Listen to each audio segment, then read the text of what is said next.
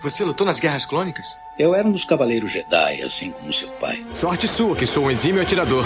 Ele era o melhor piloto estelar desta galáxia. Com toda essa habilidade que você diz que tem, essa aterrissagem foi péssima. E um guerreiro astucioso. E cadê o seu sabre de luz? Ele foi tirado da minha mão. Por uma pedra? É, por uma pedra. Deve estar por aqui em algum lugar. Que desculpa esfarrapada, hein? E era um bom amigo. Pode me ajudar aqui se quiser, tá, mestre? Eu não. Estou me divertindo muito. Por mais de mil gerações, os Cavaleiros Jedi foram os guardiães da paz e da justiça na Velha República. Nessa guerra, um perigo existe de perdermos quem somos. Antes da Era das Trevas. Antes do Império. Forte você é com o lado sombrio, jovem. Mas não tão forte. Tô com um pressentimento muito ruim. Os Jedi são todos tão inconsequentes. Só os melhores. Ah, mas se não é a mulher careca. Ah, mas não é a nojentinha e insignificante mascote do Skywalker. Você está ouvindo CaminoCast do site castwars.com.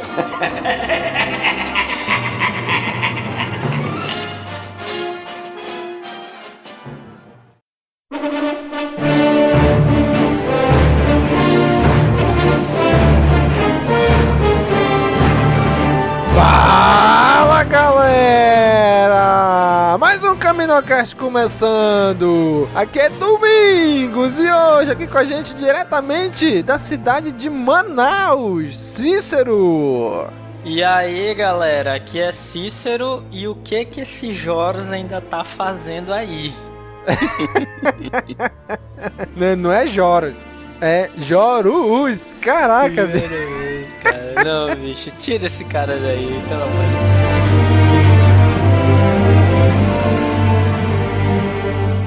E também diretamente da Baixada Santista, Daniel! Aqui é o Daniel e a força negra do título não é um Sif bolado. Caraca, a primeira vez que eu li, quando eu fui pegar, foi o Despertar da Força Negra. Caraca, vai ser alguma coisa maluca do lado negro, né?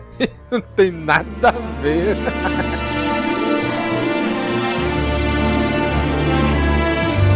Muito bem, pessoal. Hoje vamos falar sobre o segundo livro, a obra do meio da trilogia de Trau, O Despertar da Força Negra. Né, vamos falar do livro e da HQ, né? Um dos poucos livros também que saíram no Brasil, né? E que tá voltando, né? Já tá aí à venda o primeiro livro, Herdeiros do Império.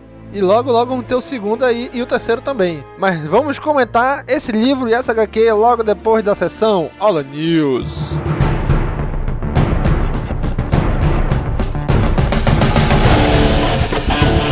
Sessão Holo News começando, galera. Vamos aqui falar do último CaminoCast sobre Star Wars Rebels, a fagulha de uma rebelião. Se você ouve nosso podcast e nunca visitou nosso site, acesse lá castwars.com. Mandar um e-mail é contato arroba castwars.com. Nosso Twitter, twitter.com barra castwars. facebook.com barra castwars. Google Plus, plus.castwars.com e o YouTube, youtube.com barra castwarsbr. E mais uma vez batendo essa tecla, pessoal. Estamos com feeds separados no nosso site. Para cada um dos nossos podcasts, a gente tem um feed agora separado, exclusivo dele. E tem um feed com tudo. Todos os podcasts reunidos. Então você vai lá. O feed que a gente usava antes, que tinha um Caminocast e o Pod Escape junto, tá? Esse vai só o Caminocast agora. Então se você tá ouvindo só o Caminocast no seu feed, só aparece o Caminocast, volte lá que tem um feed também do Pod Escape. Tem um feed de todos os nossos podcasts, tem o feed do Último do Front e tem o feed também do nosso audiobook que estão lançando de pouquinho em pouquinho, que é o Herdeiro do Império.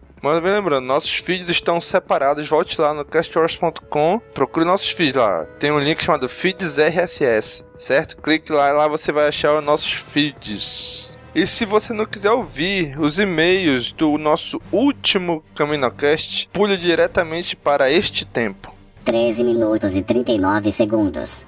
Vamos lá ler os e-mails. Temos aqui um e-mail do Marco Vinícius. Ele escreveu o seguinte: Fala galera do Cast Wars, meu nome é Marcos Vinícius e sou fã de longa data de Star Wars. Tenho todos os filmes e assisti Clone Wars na íntegra, incluindo a infame sexta temporada. Li alguns livros de Star Wars e conheço um pouco do universo expandido. E agora acompanho Rebels. Baixo e ouço o podcast de vocês sempre que posso. Sobre Star Wars Rebels, a fagulha de uma rebelião, faltou falar algumas curiosidades, tipo que os novos personagens foram introduzidos em quatro mini episódios que também estão no DVD. Também que a personagem era sem Dula era aquela garotinha que foi resgatada pelo Obi-Wan na série The Clone Wars. E que Han Solo também resgatou o Chewie da mesma forma que resgataram aqueles Zooks no final do filme. Ou o Chewie poderia ser um daqueles Zooks também, já que o universo expandido foi eliminado da cronologia oficial. PS vocês poderiam fazer um podcast sobre Guardiões da Galáxia, o filme, já que o diretor do filme cogitou até a possibilidade de ocorrer um crossover entre Guardiões e Star Wars, pelo menos em quadrinhos. Obrigado, continue com um ótimo trabalho e que a força nos proteja. Valeu, Marcos. Muito obrigado pelo seu e-mail, cara. Bem legal seu, isso que você complementou aí, né? Dizendo que os personagens saíram nesses quatro mini episódios, nesses quatro curtas aí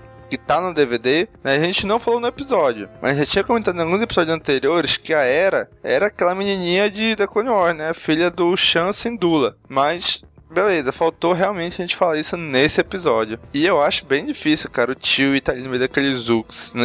Senão a gente teria sabido. Mas não é descartada a possibilidade. Vai que no final da temporada aí dê um plot twist e diga, né, que ele tava ali. Beleza? Em relação ao filme Guardiões da Galáxia, lógico, não vai entrar no Caminocast, mas pode perfeitamente entrar no Pode de Escape em 2015. Olha aí, estamos aí com alguns planos para de escape, então acompanha a gente aí, que logo mais, logo menos, pode ser que saia alguma coisa de Guardiões da Galáxia ou da Marvel, no pode de escape, beleza? Mas continue acompanhando a gente aí, que a gente tem, tá nos nossos planos sim falar sobre esse filme, tá beleza? E mais uma vez, valeu, Marcos. Outra coisa, Marcos, eu acho que o e-mail que você escreveu pra gente, eu acho que ele tá errado. Acho que você trocou uma letra depois do arroba, certo? Então, só pra confirmar, manda de novo um e-mail pra gente do seu e-mail, manda aí pro contato arroba castwars.com só pra gente confirmar se é esse mesmo seu e-mail ou não, tá beleza?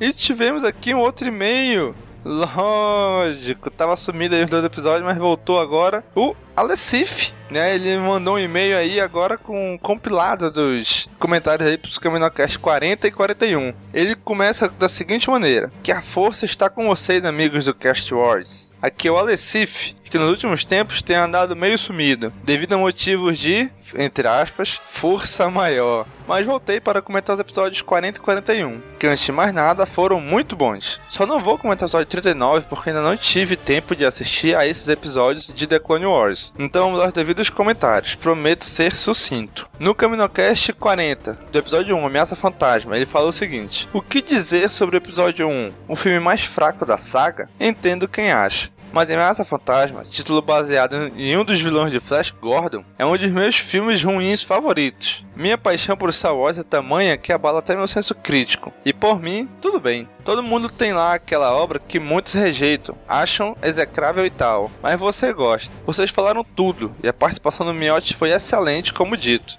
episódio tem a melhor luta de sabre de luz. Já já é terrível como alívio cômico. Os efeitos especiais, embora muito bons, passaram do tom e Jake Lloyd é um pequeno cagão. Contudo, ainda gosto desse filme e acho um pouco de exagero da parte de alguns fãs condená-lo tanto. Mas volto a dizer, cada um tem uma percepção e isso gera opiniões distintas. Dando uma olhada em várias de minhas revistas antigas, comentários relacionados a Star Wars, achei declarações interessantes. Uma sobre a ordem de ver os filmes da saga. Me lembro que no cast foi dito tanto por Cícero quanto por Domingos que a apresentação dos personagens no episódio 1 é falha. Fato, inclusive relatado pela esposa do nosso querido host Domingos. Mas durante a Star Wars Celebration 3, Star Wars Celebration 3, né? Evento realizado em meados de 2005 com o fim da então segunda trilogia com o episódio 3. George Lucas falou o seguinte: Se você vai assistir pela primeira vez, então veja na ordem que saíram no cinema. Mas se você já os viu, veja em ordem numérica. A ordem pela qual você assiste altera a percepção dos filmes.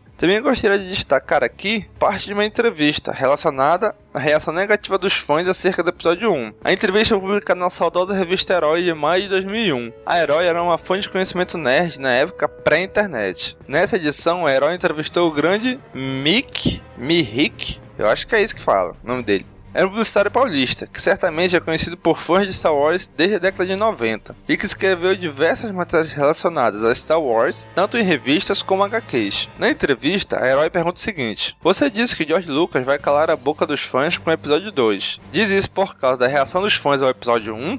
Olha, quem realmente é fã de Star Wars gostou do episódio 1, porque o fã ficou maravilhado em instalar naquele universo novamente. Quem é fã entendeu que o episódio 1 é como um prefácio de um livro. Quem é fã confiou na direção que Lucas deu à história. Vou dizer o que aconteceu. Com todo esse tempo depois de Retorno de Jedi, as pessoas criaram suas próprias expectativas, o seu episódio 1 particular, em vez de esperar o de Lucas. Se o Império Contra-Ataca tivesse levado todo esse tempo, essas pessoas diriam: Lucas cortou a mão de Luke? Meu Deus, a Leia ficou com o Han Solo? Onde já se viu? Vader é o pai de Luke? É o fim do mundo. Se fosse Retorno de Jedi lançado depois de 17 anos, então seria: Darth Vader ficou bonzinho?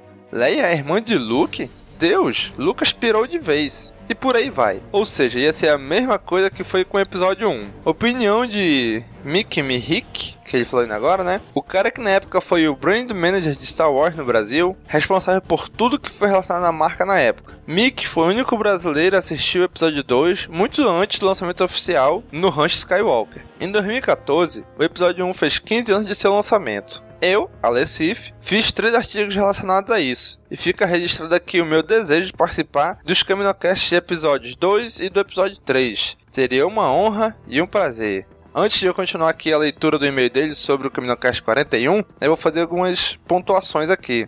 Alessif, cara, eu acho que não foi o tempo entre o episódio 1 e o episódio 6 o problema, cara. Eu acho que o filme realmente é ruim. O fã que é fã ele entende que ele gosta do filme, mas ele sabe que o filme é ruim. Eu gosto do episódio 1, mas eu entendo que ele não é um filme bom. Ele é um filme tem seus problemas que os outros filmes não têm tanto quanto ele. Cara, o Jar Binks foi insuportável nesse filme, tá certo? Mas cara, é Star Wars, a gente gosta. Em relação a você participar dos Caminocast do episódio 2 e do episódio 3, não se preocupe, a gente vai negociar isso daí, beleza? Agora vou continuar aqui o e-mail dele sobre o Caminocast 41, na fagulha de uma rebelião. Ele falou o seguinte: Esse piloto de Star Wars Rebels é simplesmente fantástico como foi bem comentado por vocês durante o cast. Na minha opinião, uma das qualidades dessa introdução à série é a vantagem de Dave Filoni e sua equipe estarem trabalhando com personagens totalmente novos criados por eles, e explorar um período pouco mostrado do antigo universo expandido e que foi diferente em The Clone Wars. Os personagens são bastante carismáticos. Kenan é um perfeito cowboy Jedi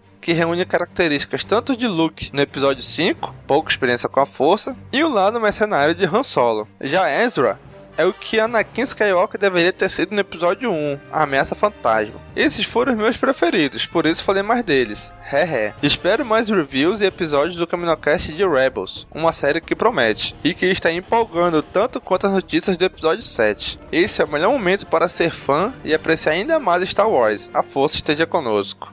Beleza, Lecif, valeu, cara, pelo seu e-mail. E, cara, concordo completamente com você, cara esse é o melhor momento para ser fã de Star Wars. E não digo só de Star Wars, digo o melhor momento de ser nerd, cara. É Star Wars, Marvel no cinema, DC. Cara, tem muita coisa acontecendo pra gente que é nerd, que há muito tempo foi reprimido por isso e hoje, cara, hoje a gente tá aí dominando tudo, né? Então valeu, cara, pelo seu e-mail. Valeu mesmo, muito mesmo. Então é isso aí, pessoal. Querendo aparecer aqui na seção Low News do CaminoCast, é só comentar lá no post do episódio que você queira ou mandar um e-mail e-mail pra gente ou manda uma mensagem pelo Facebook, pelo Twitter, que a gente vai ver aqui também. E vai ler aqui e comentar, tá beleza? Então, pessoal, sem mais, continue agora aí com o nosso cast. Falou!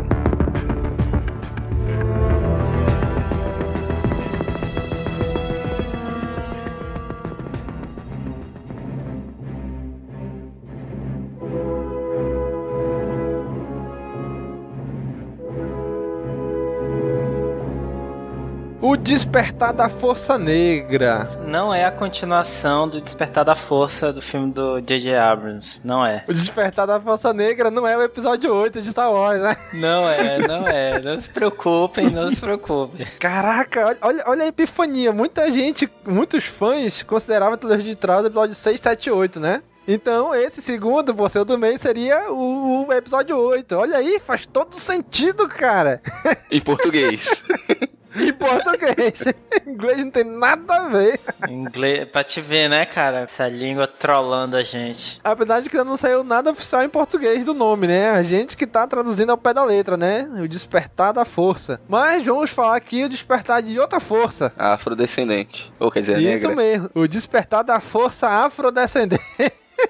Agora o politicamente correto entra no ar, né? O Despertar da Força Negra. Como é o título original, Cícero, desse, dessa obra, lá em, no- nos States? Originalmente, né, como a gente já falou aí, não tem nada a ver, assim, né? É, em, em inglês é Dark Force Rising, né? Que é meio que despertar da força negra, assim, mas um, um sentido um pouco diferente para a gente, né? O autor nosso querido Timothy né? Tá até vindo em dezembro aqui pro Brasil. A capa do, do Tom Jung, que eu acho que foi também a capa do do primeiro, né? Não, a primeira capa é aquela meio, meio tosquinha, né? Essa segunda, até- eu acho que tem até uma levada bem diferente mesmo, assim. Com certeza é outro cara. Aí em inglês tem 376 páginas. A editora original foi a Banta Spectra, né? Foi publicada em junho de 92. Faz tempo, hein, bicho? Tempo pra caramba, cara. Não, e ainda tem tempo de ser descoberto, né, pô? Porque se tu vê aí. Pois é. É, é, Guerra dos Tronos aí foi escrito também em 94, né? Se eu não me engano, o primeiro livro. Tá sendo Olha descoberto atualmente, né? Mas se você for parar pra analisar, até que foi lançado rápido. Foi exatamente um ano depois do primeiro livro. Pois em é. termos de livro, sequências, só se tirar por base o Guerra dos Tronos, quanto tempo faz que saiu o último livro? Porra, mas Guerra dos Tronos não é base, né, bicho? Não, mas- de, de gelo e fogo não, não, não conta, né? O cara demora um tempão. Mas é, é muito difícil pro escritor conseguir lançar um livro com um intervalo de um ano, ainda um livro relativamente grande, com mais de 300 páginas. É, e normalmente, né, cara, e normalmente perde em qualidade, né, que como eu acho que foi o caso, cara, que perdeu um pouco em qualidade aí. Quem sofria muito com isso também era o, o, o Douglas Adams, né, cara, O- os, depois do livro 2 de- do Guia do Mochileiro, cara, assim, teve uma queda de qualidade muito grande, assim, e parece que realmente ele escreveu muito rápido, muita pressão do editor e tal, né, aí o cara perde muito qualidade. Caraca, chegou um momento que tava viajando demais, bicho.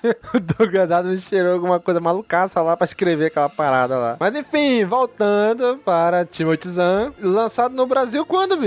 No Brasil foi 93, né? Logo Olha no ano aí, seguinte. logo no ano seguinte, sim, cara. sim. Pela, foi trazido pela editora Bestseller com 407 páginas, né? Um pouquinho, um pouquinho a mais aí. Foi traduzido pelo Luiz Fernando Martins Esteves. Ele que é o culpado dos nomes tá todo estranho. Não, não, não, não posso nem, não vamos nem culpar ele porque ele pegou o, o que tava nos filmes, né? Na dublagem clássica.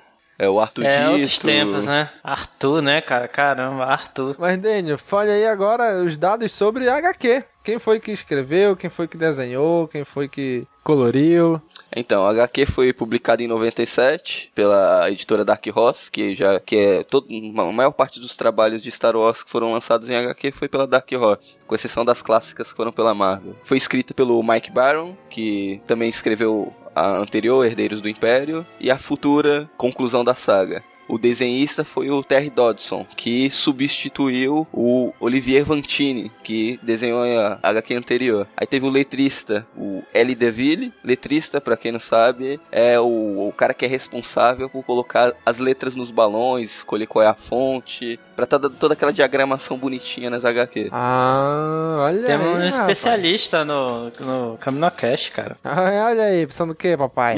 não, não exagera, não exagera. É, o arte finalista foi o Kevin Nolan e colorista, a colorista, no caso uma mulher, foi a Pamela Rambo. Mulher, deve ser uma mulher Filha de forte. quem? Do John Rambo. Do, do John Rambo. E a capa foi pro, pro responsável foi o Killian Plunkett. Plunkett. Killian Plunkett. Esse aí é, é velho conhecido já aí do- da galera, né? Trabalhou no Clone Wars aí recentemente, né? Agora, recentemente, ele é o atual diretor de arte, não é isso, Cícero? De Rebels? Sim, sim. Trabalhou aí no, no Clone Wars, né? E agora diretor de arte do, de Rebels, né? É, o cara é isso. Quem, quem acessa aí o canal de Star Wars no YouTube e assiste os vídeos lá, de vez em quando ele aparece num ou outro vídeo falando de alguma coisa lá, bicho. A cara dele é bem conhecida da. É só assistir o canal de Star Wars no YouTube aí que vocês vão ver bastante a cara dele lá nos vídeos, o Killian Plunkett. I have not betrayed you, Lady Vader. You must believe me. Cícero, diga-nos a incrível sinopse dessa obra extraordinária? Cara, a sinopse by Cícero, basicamente, é. Os caras estão desesperados atrás de uma frota de dreadnoughts, né? Que são tipo, como é que eu posso dizer? São naves gigantes, né? Uhum. Que conseguem transportar muita coisa, assim, né? Que são é uma, uma frota, né? Chamada Katana Fleet que ficou perdida no meio do, do espaço e poucas pessoas sabem da, da localização dessa frota. Entre elas, um, um. Não é caçador de recompensas, é. Acho que é caçador de recompensas, né? O, o Card, né?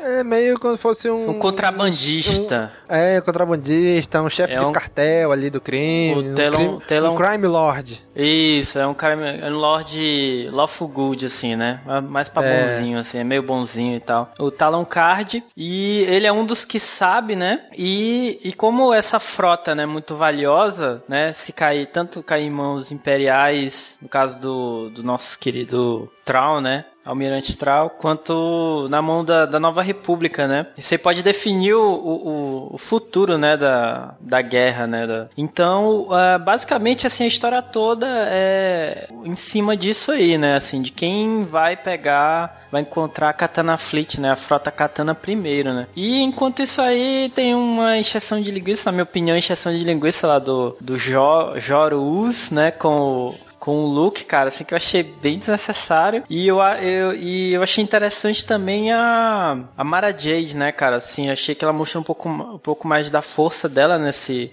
no, no segundo livro, né, mais do que no, no primeiro. E eu achei bem, bem interessante a participação dela. E é isso, cara, assim, no, no, no mais a sinopse é essa. No Scooby, ele tem uma avaliação até que boa, né? 4.1. É, eu não, não achei justo não, cara, sincero mesmo.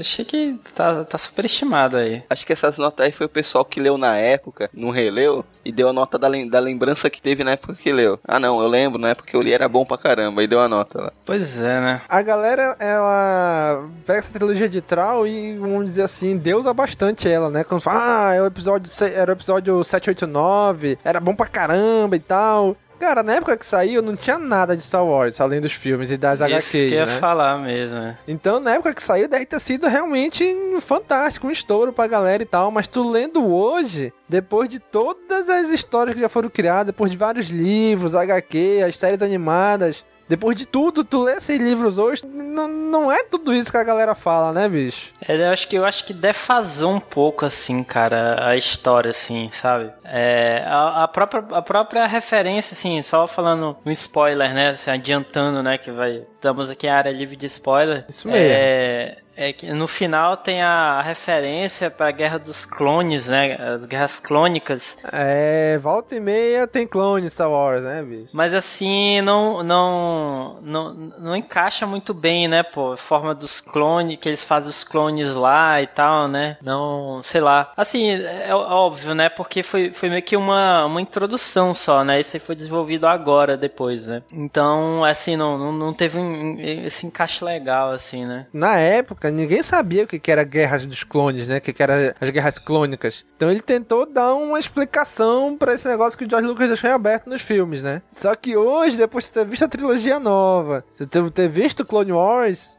cara, tu vê que não tem nada a ver com as guerras clônicas em si, né? Então George Lucas não, realmente, como ele falou, ele nunca levou em consideração nada de universo expandido. A obra dele é dele, né? O que, que o Timothy Zahn tenta falar dos clones não, não é realmente o que aconteceu nas guerras clônicas de verdade, né? É, o livro foi es- escrito na época que ainda impera, é, voava no ar aquela teoria que o Obi-Wan era um clone, né? Por isso que o nome dele era Obi-Wan. É o primeiro clone do Obi. Tinha- na época tinha essa teoria. Não, Caraca, cara, que não, loucura! não. Vocês nunca escutaram isso? Não, bicho, nunca tinha Cara, ouvido isso, não, olha. bicho, primeira vez. O pessoal achava isso por causa das guerras clônicas, que era Obi-Wan, Obi-1. Porque é, que o, o R2D2 vai atrás do Ben Kenobi. Aí quando chega lá eles encontram o Obi-Wan, que é o primeiro clone do Ben Kenobi. Nossa, cara, aí foi demais, olha.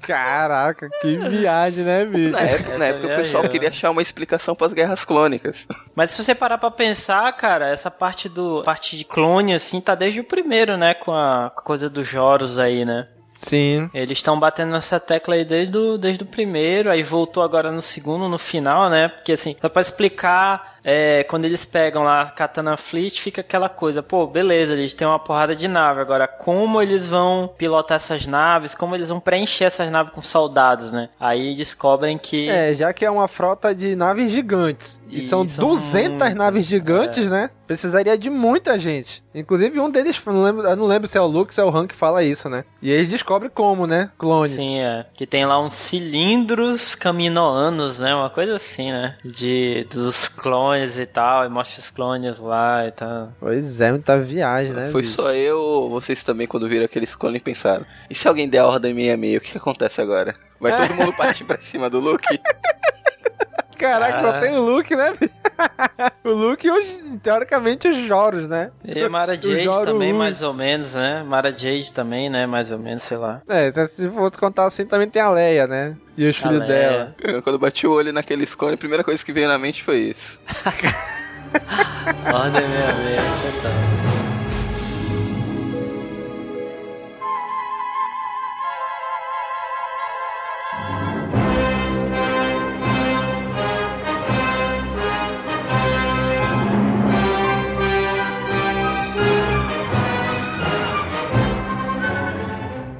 Agora o livro tem, tem passagens bem, bem interessantes, cara. Também, por exemplo, aquela parte em que a, que a Mara Jade descobre que ela não era a única mão do imperador, né? Eita, é louco, hein? Ali foi legal, cara. É o duplo sentido.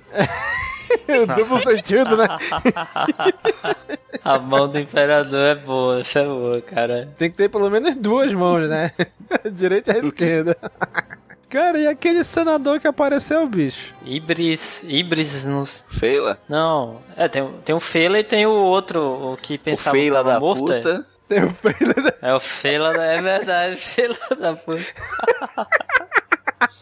Feila da É um Feila da puta mesmo aquele bicho, cara. Não, eu tô falando do outro lado, o corelhano que apareceu, que o, o Han ficou maluco quando descobriu ele. Ibri, Ibris, né? I, Ibris, alguma coisa assim o nome dele. Isso, mais ou menos isso. Eu, quando ele apareceu a primeira vez, eu pensei que ele, falei, pô, bicho, isso aí, isso aí vai, vai trair ele, bicho, é, é só Miguel. Ele é, tá, sei lá, espião, tá, foi implantado pelo Império, pelo Tron, aí no final vai se revelar como traidor lá do Tron. E o- não aconteceu isso, né? Mas na minha cabeça aí, a primeira vez que eu olhei, eu falei, caraca, esse cara vai ser traidor, bicho. Ele é meio neutro, assim, né? Ele tipo, queria ficar longe dos negócios do. Ele não, não era- era, não era nada imperial, né? Mas também não, não queria Uhum. ficar muito perto da Nova República, porque tinha muita gente lá. Ele não concordava com muita coisa e tal, então ele era meio, um cara meio neutro, assim, né? Aí acabou ajudando um pouco, eh, quer dizer, muito, né? Ali no final, né? A batalha final. Que pra mim, cara, assim, foi a, a melhor passagem, melhor, melhor parte do livro, cara, é o final. Que é quando eles encontram a Frota Katana, cara. Ali pra mim é a melhor, bicho. O livro todo, assim. Aquela enrolação, assim, entre aspas, lá no, no planeta lá dos Nogre também. assim, não, não me chamou atenção, cara, mesmo. Não gostou do show-off da Leia com eles? Não, cara, não. É, Ela com o sabre de Não luz curti. só com a força? Pois é, né? Não curti, cara. Não. Ei, mas aquela parte ali, bicho, da Leia, ali que o Tron vai lá, chega bem pertinho, que eles ficam escondidos dentro tipo de um guarda-roupa ali. Caraca, a primeira vez que eu li aquilo no, no livro, cara, eu fiquei muito tenso, bicho. Falei, caraca, ele vai achar ela. Caraca, bicho, é agora. Putz, não é possível. Cara, eu lendo aquilo no livro, cara, ficou. Eu fiquei tenso pra caramba, bicho. Fiquei achando que ele ia pegar a Leia e rapaz, se ele achar Leia aí, lascou-se, né? Eu fiquei muito tenso, cara. E ela, e ela conseguiu não ser pega por ele, né? Junto com o C3PO lá. Me lembra aí, é, ne- é nesse livro que eles. que a Leia sente o Imperador lá em Endor? Não, né? No primeiro, né? N- É nesse, não, é nesse co- mesmo. Porque eles, É esta- nesse, eles né? esta- estacionam a, a, a, Millennium Falcon lá em Endor. Aí ela sente lá, lá do Negro da Força ali, mais concentrada ali naquela área, né? Onde o Imperador morreu, né? É, foi nessa parte mesmo. Caraca, que loucura aquilo, né, bicho? Que bacana. Achei legal essa sacada deles aí. Ah, o Imperador morreu aqui e tem bastante, sei lá, o lado negro aqui é muito forte. Caraca, chibata, velho. Então, uma coisa que,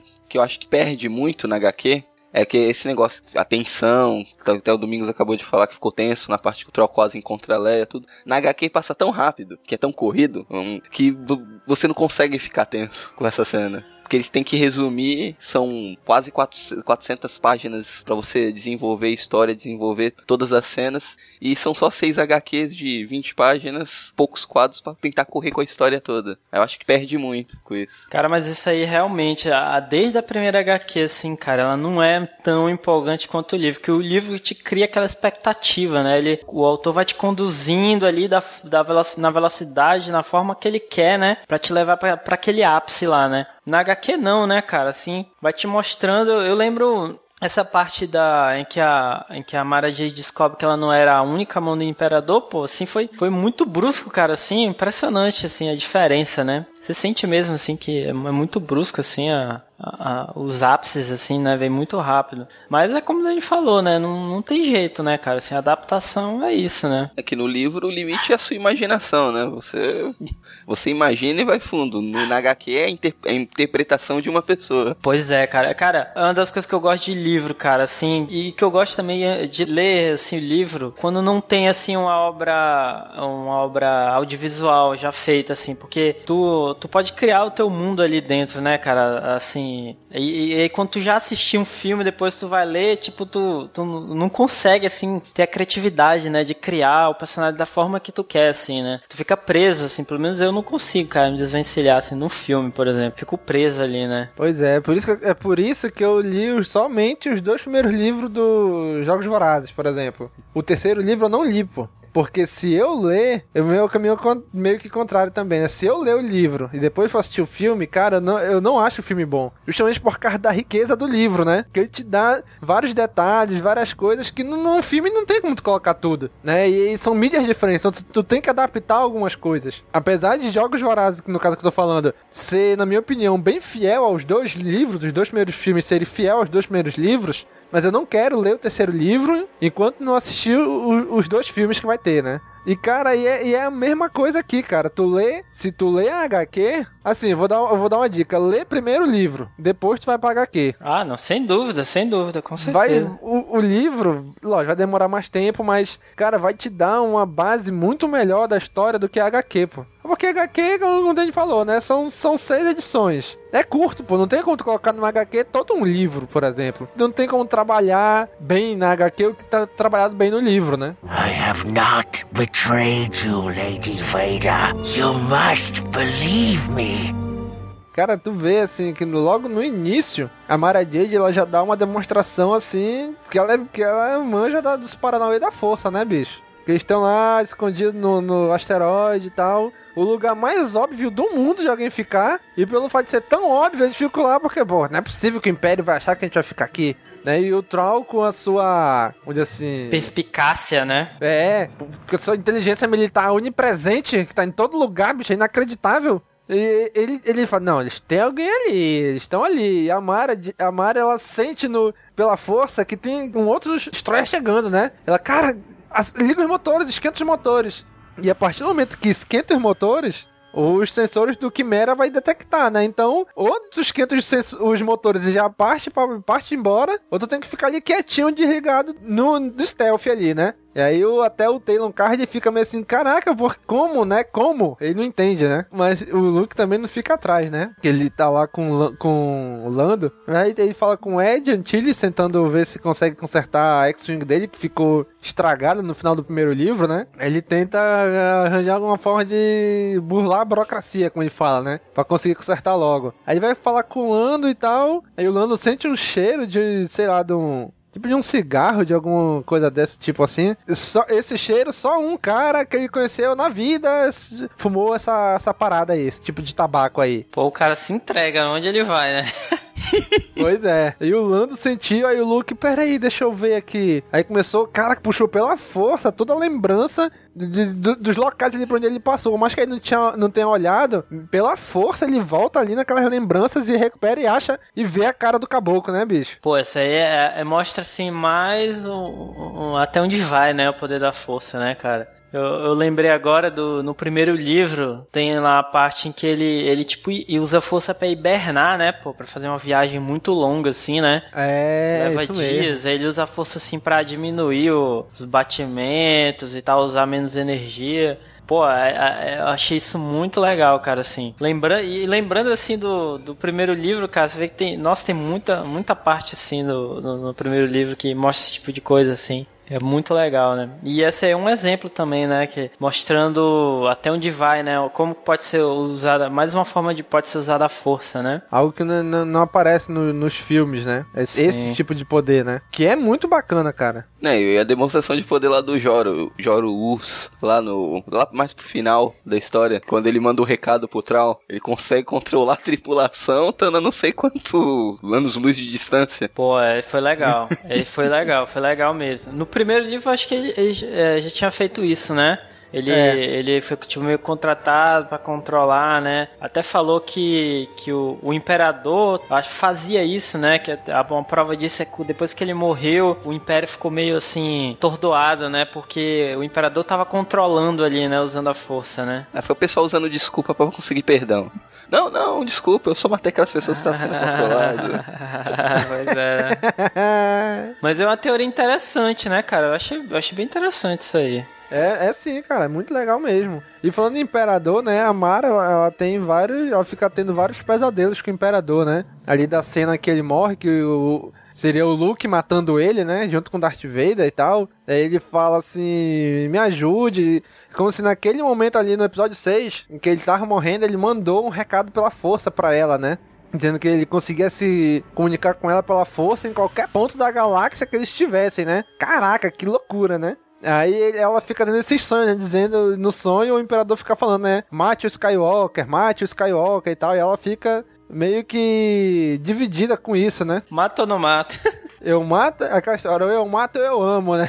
Pois é, e a gente sabe que ela vai, né? É, a gente, assim, a gente não falou no início, né? Mas essa história, obviamente, já não é mais canônica, né? Ela é do universo Legends agora, né? Então, no, no episódio 7, o Luke não precisa obrigatoriamente ter casado com ela já, né? Com a Mara Jade. Né? Mas no universo Legends, ele, a gente sabe que mais pra frente eles vão casar, vão ter filhos e tal. Então, e, e, ela, assim, de assassina do Luke, passa a ser a esposa dele, né? Pô, cara, mas vou te falar que quanto mais referências dessa dessa zona Legends aí aparecer no novos filmes de Star Wars, cara, assim, galera vai vai pirar, cara, pode ter certeza, bicho. Se aparecer um caboclo todo azul do olho vermelho, bicho, vai todo mundo vai, a galera vai vai pirar, bicho, assim, acabou, vai vai ser loucura total, bicho, olha. Nada, vamos falar é um Smurf maconheiro, só que não Pode crer, é verdade. Na verdade, Rebels já tem alguns, já tem algumas referências do universo Legends, né? Por exemplo, eu assisti aí o a primeira temporada de Rebels, tem um episódio que aparece o a primeiro episódio que aparece o Inquisitor, que ele vai lutar lá com Kenan, ele fala, né, ah, você usa o o estilo de luta, a forma de luta número 3, sabe, de luz, não sei o que e tal. Que isso a gente vai ver lá no, naquele livro Caminho Jedi, né? Que, tudo, tudo que é o universo Legends ali, né? Que a galera já usava ali, né? Então, foi rebutado, mas ele vai pescar muito ali, pegar muita referência dali, né? Ah, sim. E, vai, e, vai, e muita coisa vai voltar a ser canônica, né? E pensa assim, ah, você usa a forma de luta número 3, não sei o que e tal, né? Que isso não, na verdade, nunca foi referenciado nada audiovisual, né? Nem filme, nem série de TV. E foi a primeira vez, né? É que nem o Cade Bane já, já foi incorporado no. Já foi oficializado, né? Ele apareceu no Clone Wars, então é oficial. Ele existe na cronologia. Sim. Então, é, agora com o Rebels, eu acho que vai, vai começar a resgatar bastante coisa. Talvez não da forma que a gente conheça, mas aos poucos acho que vão aparecendo. Cara, só quero ver a soca no Rebels, cara, só isso. O livro é tão bom que a gente tá, tá batendo papo mais sobre as outras coisas do que sobre ele, né? A gente tem uma ideia, né, bicho?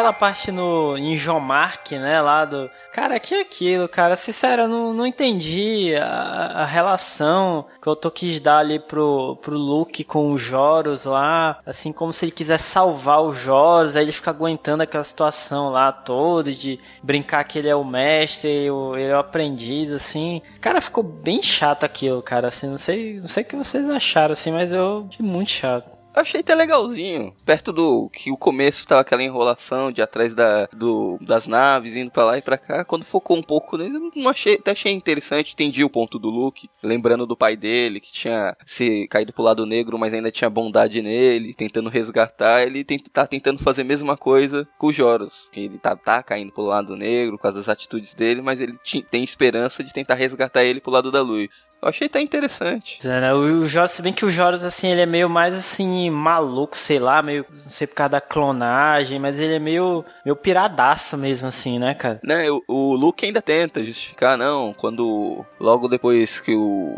o Obi-Wan morreu, o meu pai morreu, consegui, fiquei vendo o espírito deles durante algum tempo. Aí o Joros, como ele passou por muitas coisas, ele pode estar sendo assombrado por espíritos de outros Jedi, não sei o que, tentando justificar a loucura dele. Cara, e o que, que vocês acharam da Lady Vader? Sério, cara, isso mesmo? Nossa, cara. É... ah, mas eu gostei do show-off dela. Então, aí cambada, vou mostrar para vocês aqui o negócio. Aí usou a força, puxou o sabre de luz, desmascarou lá o Império, né? Falando que eles que estavam contaminando as terras deles, tudo. Mas também, só por isso mesmo. Espero que faça sentido no próximo livro. E cara, mais uma vez, essa, essa toda essa parte no livro é, é, bem mais emocionante do que na HQ, cara. Na HQ, ah, eu chego aqui, falei, tudo bem, acabou. No livro não, tu vê ela vindo ali, todo, todo, sabe? O desenrolar daquela história ali no planeta do, do, Snogre, cara, é bem diferente, velho. Tu vê, é, assim, que eles Sabe, trabalha mais no livro isso, né? Na HQ é rapidinho, né? É que na HQ a gente não vê qual vai ser a importância disso na história, que até agora parece ser só encheção de linguiça. Espero que justifique isso no próximo livro, porque até agora parece que é encheção de linguiça, só pra deixar, dar uma encorpada, aumentar o volume da história. Pô, cara, eu lembrando aqui, cara, que o primeiro livro, bicho, foi muito mais rico, cara, assim, teve, teve cachique, né, cara? Cachique, Porra, assim. A, velho. A, a, a, descoberta de Cachique, assim, mostrando é, os detalhes de como é que era lá. E, e aquele planeta lá, que é onde o Lando tinha, tipo assim, como se fosse uma, uma indústria, assim, que se movia, porque não, não, ele não podia ficar na, onde tinha a luz do era sol. muito perto né? do, da estrela muito e tal. Muito perto né? da estrela e tal, então a gente ia ficar sempre na sombra. E caramba, cara, assim, a imaginação vai, né? Vai longe, cara, assim. Aí, tipo, nesse livro, assim, não, não teve teve, entendeu? Sabe, esse, essa coisa assim que despertasse assim a imaginação, entendeu? Ficou faltando assim esse essa essas coisas assim, entendeu? Que eu não sei como foi a época da produção do livro, se foi exigência que fosse três livros para ser mais uma trilogia dentro da história, tudo, mas que ele sofre muito de do que tem em trilogias o, o, o filme do meio, o livro do meio, porque ele não pode Isso avançar muito na história, precisa ter mais um livro para concluir. Aí fica toda aquela enrolação que sai de um ponto, tem a história toda no meio e acaba sem muita sem muita diferença. Não teve muita mudança no cenário entre um ponto e outro. Pode crer. E, e também cai aquilo que a gente falou no começo, né? O livro teve um ano, foi um intervalo de um ano do lançamento de um pro outro. Então, não sei se foi pressão da editora para que fosse lançado logo, que também pode ter afetado na história. Caraca, bicho, lançamento, né, cara? Você tem ideia, assim, tem escritor que passa um ano sem escrever, né, pô, assim, com a história parada, né? E o cara escreveu tudo em um ano, né? Bem rápido mesmo. É como o Dani falou, esse negócio de ser o livro do meio, meio que emperrou um pouco a história, entendeu? Que tu vê assim, o Despertar da Força Negra, o título do livro. Tu vê que isso acontece praticamente na última página do livro, pô. Entendeu? No finalzinho e tu, porra, é isso. Assim, não tirando o mérito da a frota, assim, a ideia da frota foi bacana. Ter essa frota vamos dizer assim, escondida no espaço, usando aquele termo, né? Escondida a céu aberto, né? Tava lá, só que ninguém sabia qual era a localização exata dela, mas ela tava no espaço, todas as naves lá. Não tava, tipo assim, num planeta escondido em cavernas e tal. Tava no espaço, pô, só que era num local que ninguém sabia onde era, que o cara, por um acaso, esbarrou nelas um, um bom tempo atrás, né? O Taylor Card. Mas, sabe, travou, cara. Travou um pouquinho sim, isso daí. É aquela parte em Miki. Miki? Qual é o nome dos Nogre? É, Miki. Não, dos Nogre. É. Pô, não lembro agora. Mas enfim, né? Ele, sabe, aquela parte ali foi, é, vai ser importante pro. Vamos dizer assim, pro plot final da trilogia, vai. Sabe? Vai ter o, o, o jeito que vai virar a trilogia ali, o jeito que vai acabar no terceiro livro, tem uma certa influência disso daí. Mas, sabe, acho que demorou demais ali, pô, enrolou demais ali, entendeu? Podia ter dado uma acelerada ali. Apesar de que no livro ser bem melhor do que na HQ, mesmo assim ainda foi um pouquinho enxerto ali, linguiça, pra render, pra ter mais páginas, pra completar as 300 e poucas páginas. Ah, cara, você não tem a dúvida que foi isso mesmo. Pois é, e o Taylor Card ali toda hora, não vou, não vou juntar com vocês, vou, não vou, vou, não vou, fica só na- sempre naquele meio termo ali em cima do muro, né? Até que quando ele resolve ajudar, que chega lá com a frota, já era. O Trauma chegou primeiro. No final o bicho pega, né? E não, agora vai ser de vocês a frota. Aí já era tarde. é. É, então, o- embora esse livro tenha todos esses problemas que a gente falou, o final dele é muito bom e deixa uma deixa muito boa pro próximo livro. Ele enrolou, enrolou, mas pelo menos ele conseguiu fechar bem o livro, né? Conseguiu terminar bem o livro, né? Te deixou, apesar de tudo, te deixa com vontade de ler o terceiro. Entendeu? Quando eu li a primeira vez, quando terminou, eu falei, caraca, eu tenho que ler o próximo. E já em seguida, eu- logo em seguida, já iniciei a leitura do terceiro também. É que ele fica o livro todo, a HQ toda falando: Ó, essas naves são foda. A gente precisa pegar ele antes dele. Fica toda essa corrida pra ver quem pega. E chega no final, o Troll consegue essas naves. Então tu já fica naquela expectativa. Que eles fazem e faz de tudo pra colocar como essas naves. Quem tiver essas naves vai ganhar a guerra. Se o Império pegar, ele vai ser, ganhar em cima da República. E se a República pegar essas naves, ela consegue eliminar o Império. Aí fica na expectativa. Agora que o Traum pegou, será que vai ser o fim da República? Não, vai? Não, a gente sabe que não vai, mas pelo menos a gente fica na expectativa do que vai acontecer. I have not betrayed you, Lady Vader. You must believe me.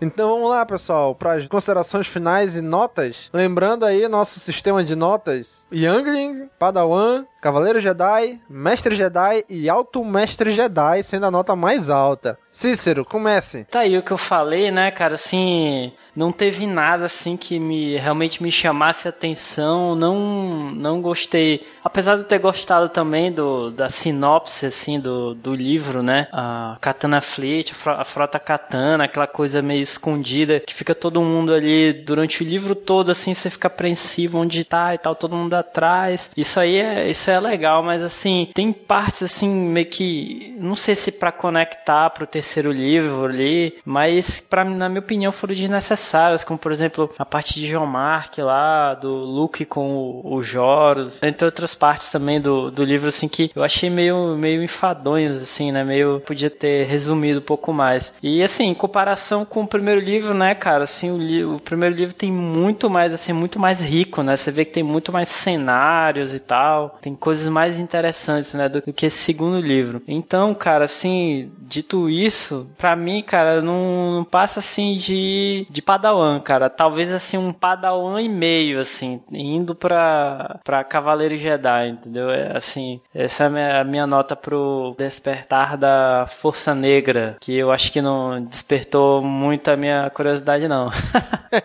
Isso aí. Daniel. É, como eu não li o livro, só li HQ, então vou dar minha nota para HQ. Concordo com praticamente com tudo que o Cícero falou. Realmente a história é meio enfadonha, meio devagar, mas o final é muito bom. Eu ainda recomendo que as pessoas leiam, vale a pena. Comprem o livro Herdeiros do Império no, no link do Cast Wars. Vamos ajudar para incentivar que novos livros sejam lançados. Tem muitos livros muito bons, melhores que até a trilogia Traum para serem lançados. Mas é, não dá para dar mais que um Cavaleiro Jedi. É meio isso mesmo, um Padawan e meio. Mais que Cavaleiro Jedi é impossível, porque o, o livro é- sofre muito de ser o livro do meio e parece que ele fica enrolando porque ele não quer avançar a história. Parece que ele começa a história sabendo como vai terminar e vai enrolando até chegar àquele ponto. Então acho que é bem fraquinho. Tá aí, tu falou, tu falou tudo mesmo, cara. Assim, parece que ele ele sabe ele como ele vai terminar e ele tem que ficar segurando um pouco, né, até chegar naquele ponto ali, né? É exatamente isso, cara, mesmo. Exatamente isso, bem bem falado aí. Aí eu acho que o livro sofre muito com isso, o livro HQ. Então acho por isso que acaba deixando ele uma história meio enfadonha e meio fraco. Acho que é um padawan e meio uma nota mais que justa. Não entendam mal a gente, galera. Não é um livro ruim. Não é um livro que é uma porcaria. É um livro bom, cara. É Assim, expande o teu,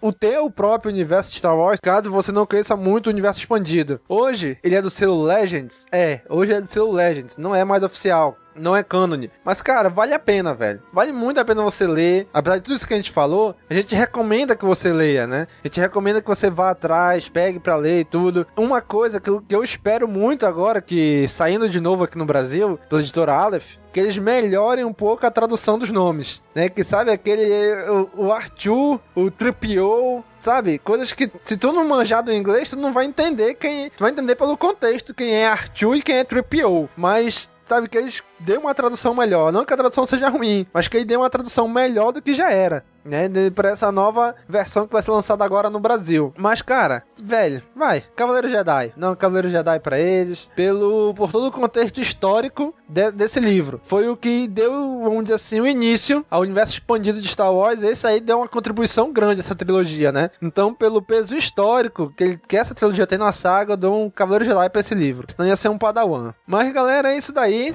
Essas foram as nossas impressões sobre esse livro, sobre essa obra, né? O Despertar da Força Negra. Mais pra frente a gente vai falar sobre o livro que fecha essa trilogia, né? O Último Comando. Então, pessoal, quem, quem conseguir aí ler esse livro, ler as HQs, vale a pena, né? Vai ser lançado no Brasil aí, dependendo de quando você tá ouvindo, já foi lançado o livro no Brasil, né? Então compra, vale a pena, cara. Nem que seja só pra ter na estante, mas vale a pena você comprar, ler. Apesar de tudo, o Troll ainda é uma mente militar espetacular, velho. Vale a pena pelo Troll, essa trilogia. Né? Não é à toa que o nome da trilogia é a trilogia Troll, né? Então, galera, curta, comente, compartilhem. Aí na área de comentários é a área que vocês vão continuar esse cast. Vocês vão contribuir para enriquecer ainda mais. Então leiam aí o livro, leiam as HQs, comentem aí com a gente, tá beleza? Então, até a próxima, pessoal. Falou! Tchau, tchau. Falou!